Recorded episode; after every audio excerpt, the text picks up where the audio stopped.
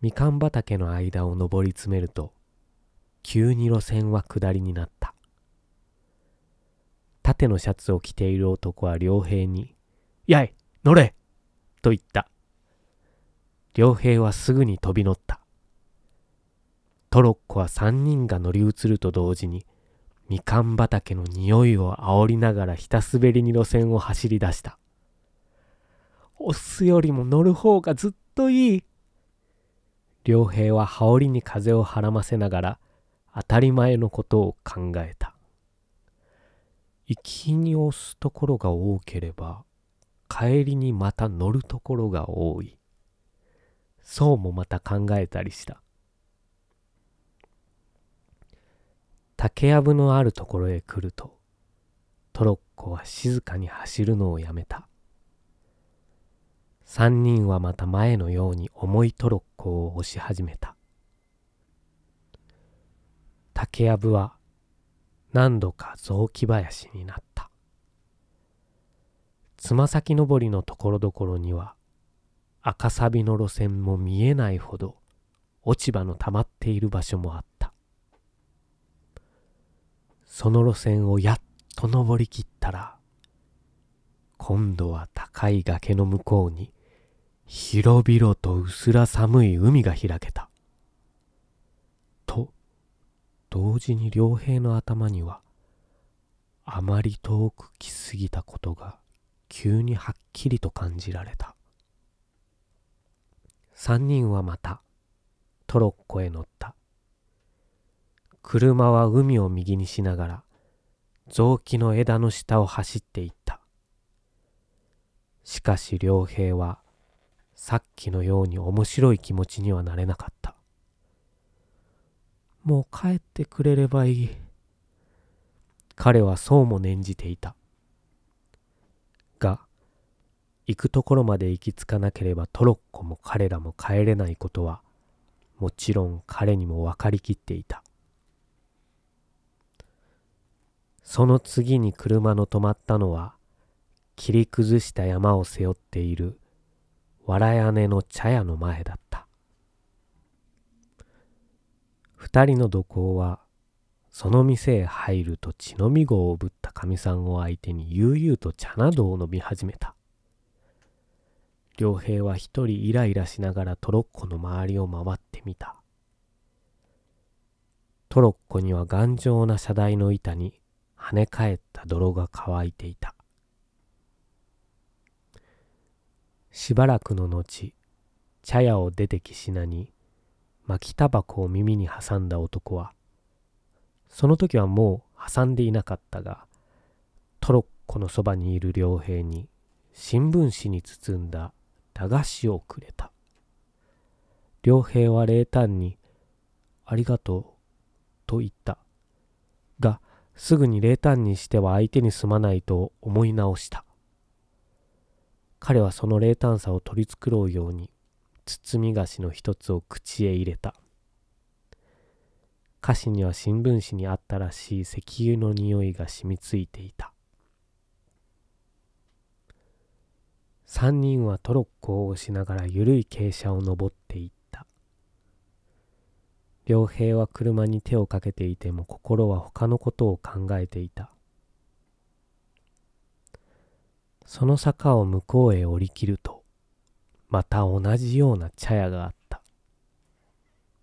土工たちがその中へ入った後、良平はトロッコに腰をかけながら帰ることばかり気にしていた。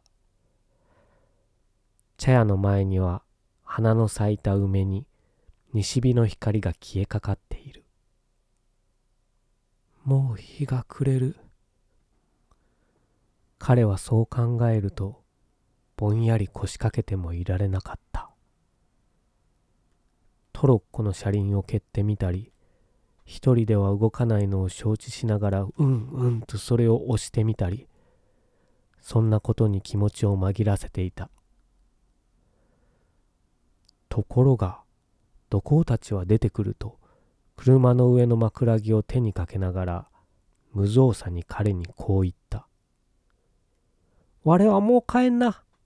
俺たちは今日は向こう止まりだから。あんまり帰りが遅くなると我のうちでも心配するずら。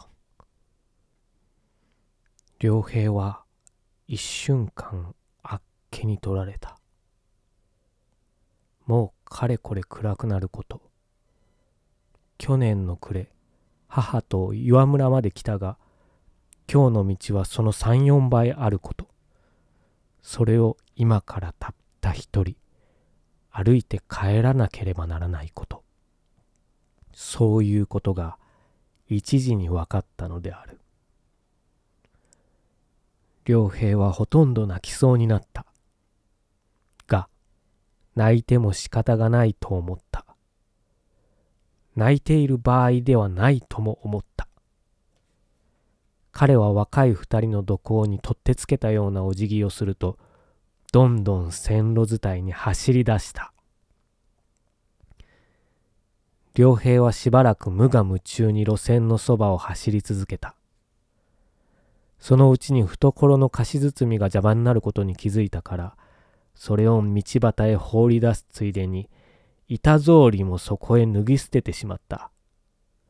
すると、薄い旅の裏へ直に小石が食い込んだが、足だけははるかに軽くなった。彼は左に海を感じながら、急な坂道を駆け上った。時々涙がこみ上げてくると、自然に顔が歪んでくる。それは無理に我慢しても鼻だけは絶えずクークーなった。竹やぶのそばを駆け抜けると、夕焼けの下、日金山の空も、もう、ほてりが消えかかっていた。良平はいよいよ気が気でなかった。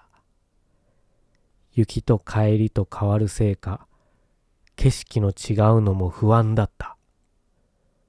すると今度は着物までも汗の濡れ通ったのが気になったから、やはり必死にかけ続けたなり、羽織を道端へ脱いで捨てた。みかん畑へ来る頃には、辺りは暗くなる一方だった。命さえ助かれば。良平はそう思いながら、滑ってもつまずいても走っていった。やっと遠い夕闇の中に、村外れの工事現場が見えたとき、良平は一思いに泣きたくなった。しかし、その時もべそをかいたが、とうとう泣かずにかけ続けた。彼の村へ入ってみると、もう両側の家々には伝統の光が差し合っていた。良平はその伝統の光に頭から汗の湯気の立つのが彼自身にもはっきり分かった。井戸端に水を汲んでいる女衆や畑から帰ってくる男衆は良平があえぎあえぎ走るのを見ては、おい、どうしたね？などと声をかけた。が、彼は無言のまま、雑貨屋だの、床屋だの、明るい家の前を走り過ぎた。彼の家の門口へ駆け込んだとき、良平は、とうとう大声にわーと泣き出さずにはいられなかった。その泣き声は彼の周りへ一時に父や母を集まらせた。ことに母は何とか言いながら良平の体を抱えるようにした。が、良平は手足をもがきながらすり上げすり上げ泣き続けた。その声があんまり激しかったせいか、近所の女衆も三四人薄暗い門口へ集まってきた。父母はもちろん、その人たちは口々に彼の泣くわけを尋ねた。しかし彼は何と言われても泣き立てるより他に仕方がなかった。あの遠い道を駆け通してきた。今までの心細さを振り返ると、いくら大声に泣き続けても足りない気持ちに迫られながら。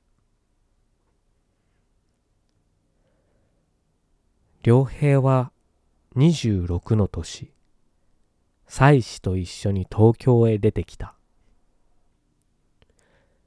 今ではある雑誌社の2階に公正の書筆を握っている。が、彼はどうかすると、全然何の理由もないのに、その時の彼を思い出すことがある。全然何の理由もないのに人狼に疲れた彼の前には、今でもやはり、その時のように、薄暗い藪や坂のある道が、細々と一筋断続している。